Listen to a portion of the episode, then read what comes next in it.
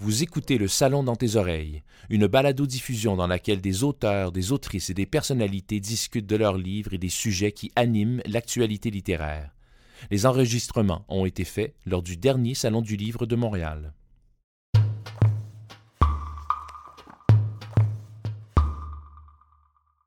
Le bonheur, c'est de faire un détour chez Perrette après l'école pour y remplir un sac de bonbons. Les sucreries ne manquent pas. Le Fun Dip, les fizz qui pétillent sous la langue et bien sûr l'incontournable Trill, cette gomme au savon pas mangeable ou délicieuse. J'ai eu envie d'écrire ce livre-là d'abord pour passer le temps pendant la pandémie, mais surtout parce que je trouvais qu'on avait besoin de se réconforter en retournant dans le passé. C'est une chose dont, on est convaincu de l'issue, c'est bien ce qui s'est passé avant. surtout dans un monde où, où les choses, l'avenir est incertain, en tout cas dans ce moment euh, chaotique.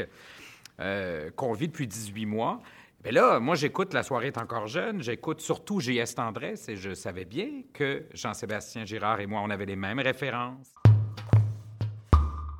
Alors, l'idée, euh, c'est la mienne. Non, c'est une blague. C'est une idée de Tristan, en fait, qui m'a écrit. On se connaît pas. On n'est pas amis, a priori. Euh, on s'est vu sur des plateaux. Il est venu à mon émission La soirée est encore jeune, mais il me dit faudrait bien faire un projet ensemble.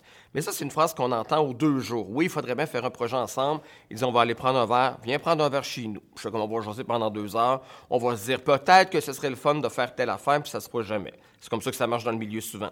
Ah, Tristan est arrivé avec un plan de match. Ils dit, préfère un livre sur les années 80, inspiré de tel livre. Je te propose les 23 chapitres. Dans le chapitre télévision, on commencerait par Poudre banane, par Les Dames de cœur. Par... C'était extrêmement structuré. Et comme moi, j'ai jamais écrit de livre, puis que j'ai un horaire du temps bien occupé, j'ai fait comme, mon Dieu, OK.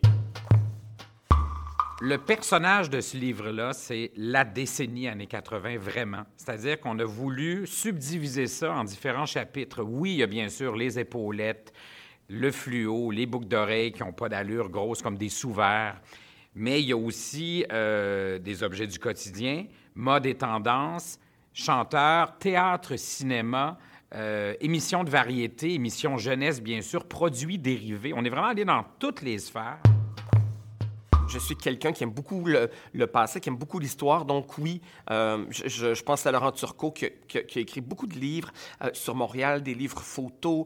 Euh, Didou Bombarou qui a collaboré à des trucs. Moi, j'aime beaucoup regarder euh, ces, beaux livres-là avec des photos d'un Montréal ou d'un Québec qui n'existe plus aujourd'hui. je trouve ça important que ces livres-là existent. J'adore les, fréquenter. Et donc, euh, c'est un peu dans cet esprit-là. Si vous êtes né dans les années 80, vous allez faire Ah, wow, mon époque. Et si vous êtes né après, vous allez faire Ah, wow, mais c'est donc bien une époque extraordinaire. Je suis déçu. Je, reproche à mes parents de ne pas m'avoir mis au monde plus rapidement parce que j'ai manqué un gros party.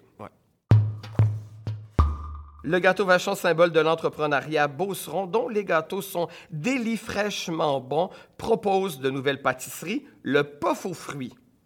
C'est également l'âge d'or des céréales colorées associées aux licences populaires. Pac-Man, Frésinette et Mr. T agrémentent les boîtes de ces friandises matinales aux couleurs euh, vides, accompagnées d'une surprise à l'intérieur.